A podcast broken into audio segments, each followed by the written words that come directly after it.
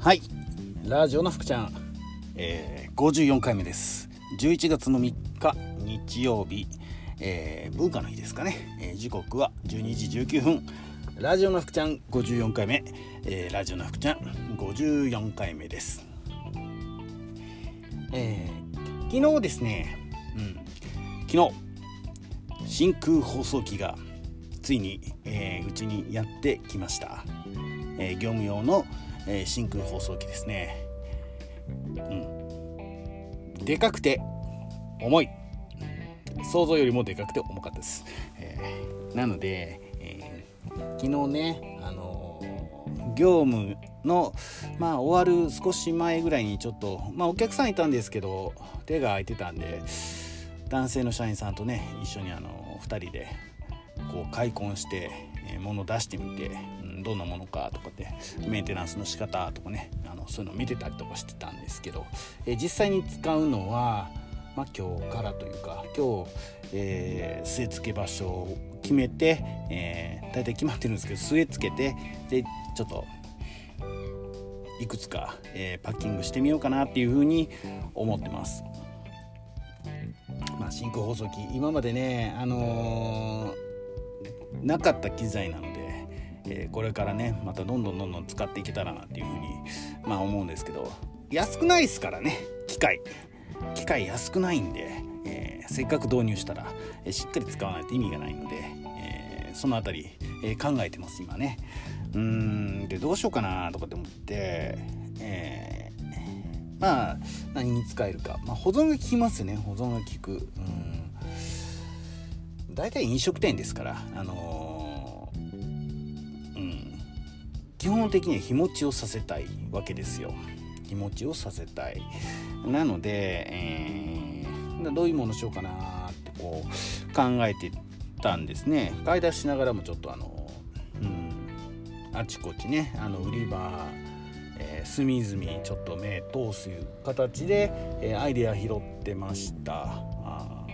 まあごちそう系とかねいろいろありますけどうん。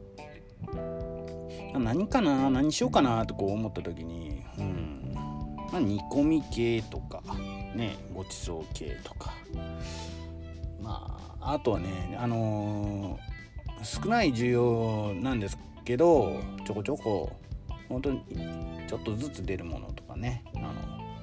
酢の物とかね。酢の物ちょっとうまくいくかどうか分かんないんですけどそういうものと、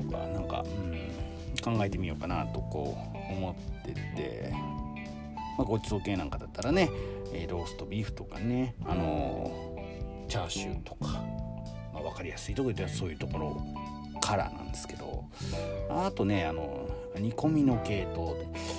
うん、こういうのもちょっと目についてああそっかそっか煮込みかなんかちょっと、うん、忘れてたなーなんてこう思ってですね。でえー、まあ惣菜売り場なんかだったらね肝煮とかねなんかそういうものもあったりとかするんですけど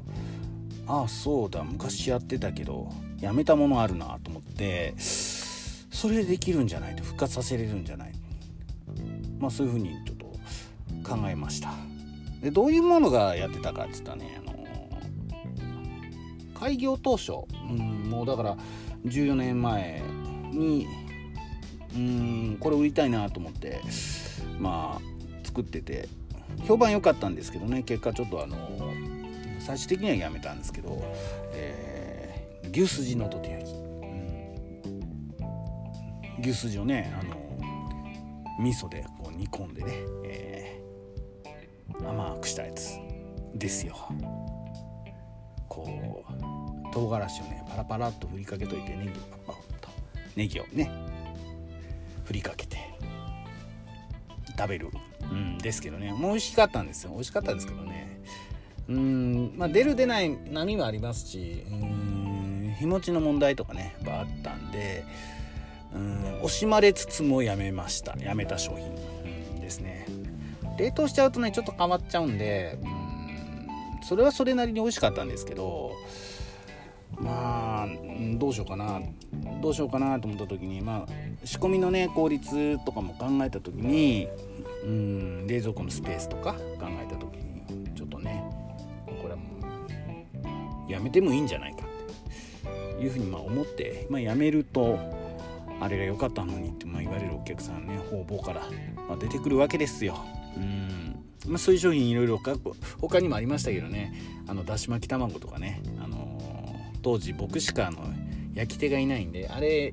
始めると他のメニュー全部できなくなっちゃうんで、うんまあ、そういうのやめてた時期もあって今は結構ね、えー、僕以外にも3人あ僕入れて4人それから今練習している子がもう1人いますから、うん、結構ね対応できるんですけど、まあ、1人でやってた頃はちょっと大変なんで、えー、間に合わないからやめたりとかっていうまあそういう惜しまれつつも、えー、やめているメニュー復活させてくれっていう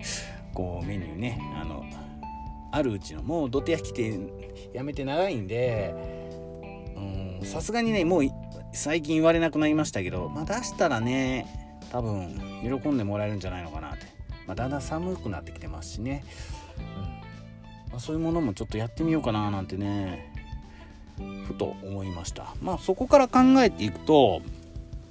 うん。まあ味噌の煮込みですよね。牛すじの味噌の煮込みなんですけどね、まあ、他にもねあの材料とかまあまあ違うものを使って、うん。ね、いろんなことができるなと。醤油で炊いたのもいいし、まあ、塩で炊いたのもいいっていうねトマトの炊いたのとか、まあ、カレー煮込みとかね。あまあ洋風にしたり和風にしたり中華風にしたり。うんまあいっぱい作ってもしょうがないんでまあ何かね他のメニューとのバランスも考えて、えー、アサリメがいいのかこってり派がいいのかまあその辺もちょっとね検討しながらうんやっていこうかなっていうふうに、まあ、考えてます。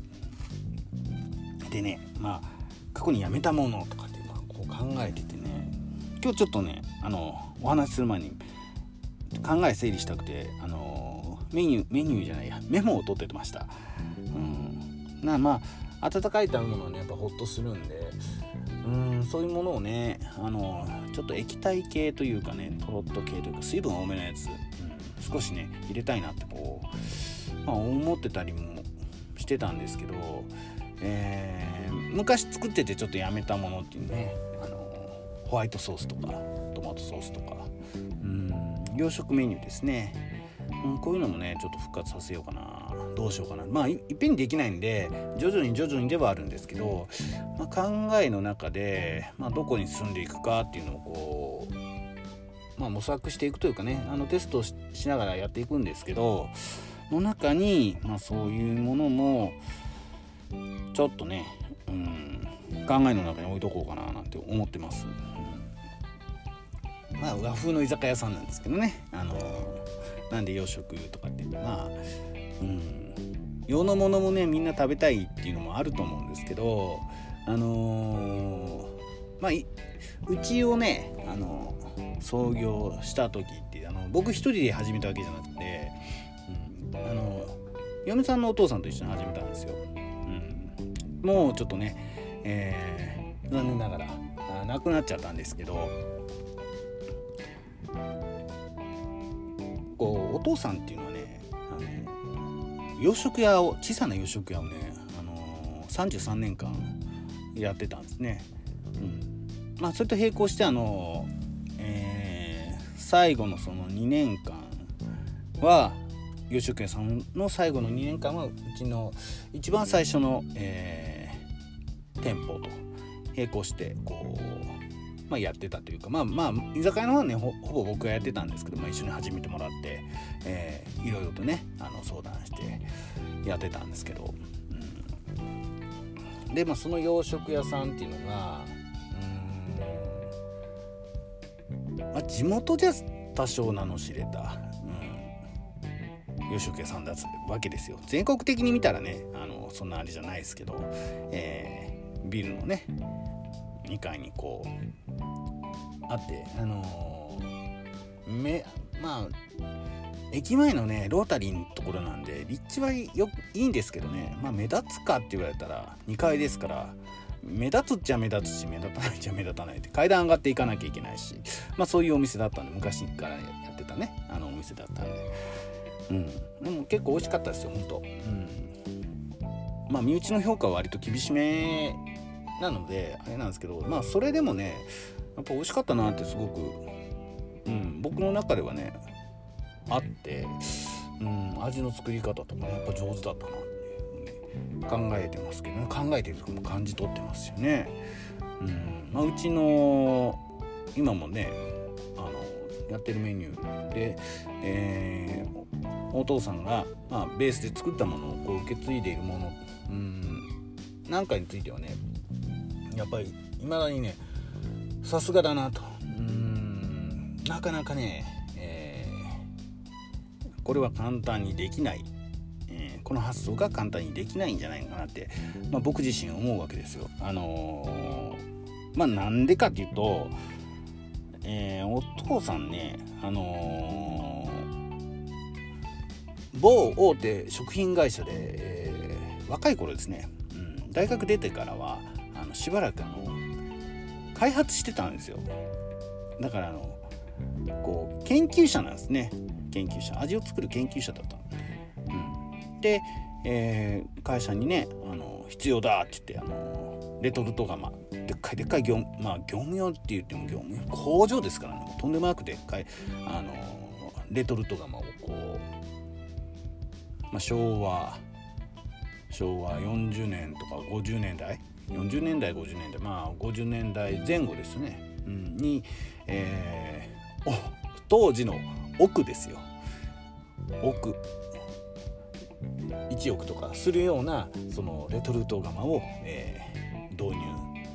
してくださいってこう会社にねお願いしてあの入れてもらった、えー、経緯を持ってたりとかもするんですけど。でまあまあねほんといろんなことそういううんちっちゃなお店のねシェフっていうとねそあんまりそこまでねあの何て言うんですかね味の重ね方っていうの感覚的なところがあるある人の方が多いと思うんですけど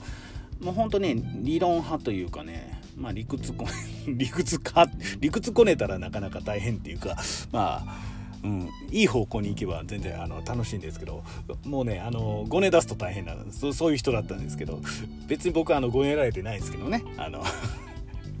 仲良くしてたので、まあ、いろんなものをこう教えてもらってたんですけど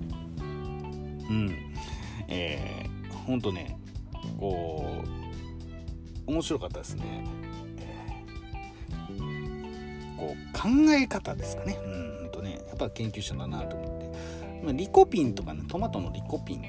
何かの話でねあのー、リコピンについてちょっとワードが出た時もああリコピンね確かねトマトを赤くする成分だよねとかって普通のね一般の人はねあの健康体にいい成分だよねとかって言うんですけど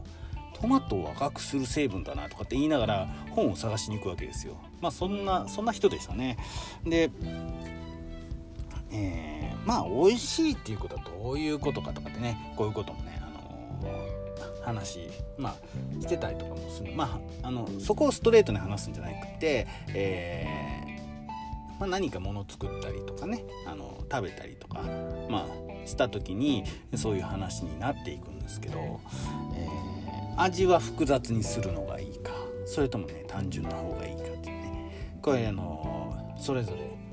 あってまあ素材の、まあ、力がパワーが、まあ、弱い時はやっぱ味を複雑化してうまみを補う。ね。で、えー、素材のパワーが、強いものに関してはあまり味付けせずにあのシンプルなあのゴテゴテさせずにシンプルな、えー、方向性でものを作る方がやっぱいいよねみたいな、まあ、そういう考え方の持ち主だったので、えー、ちょっとね味を重ねすぎると、まあ、そういうところをこう教えてくれたりとか逆にあのそこが弱いと、うん、味の重ね方についてちょっとねあの意見くれたりとかしてましたね。うんまあ、本当ねあの亡くなって亡くなってもう何年なんだろう。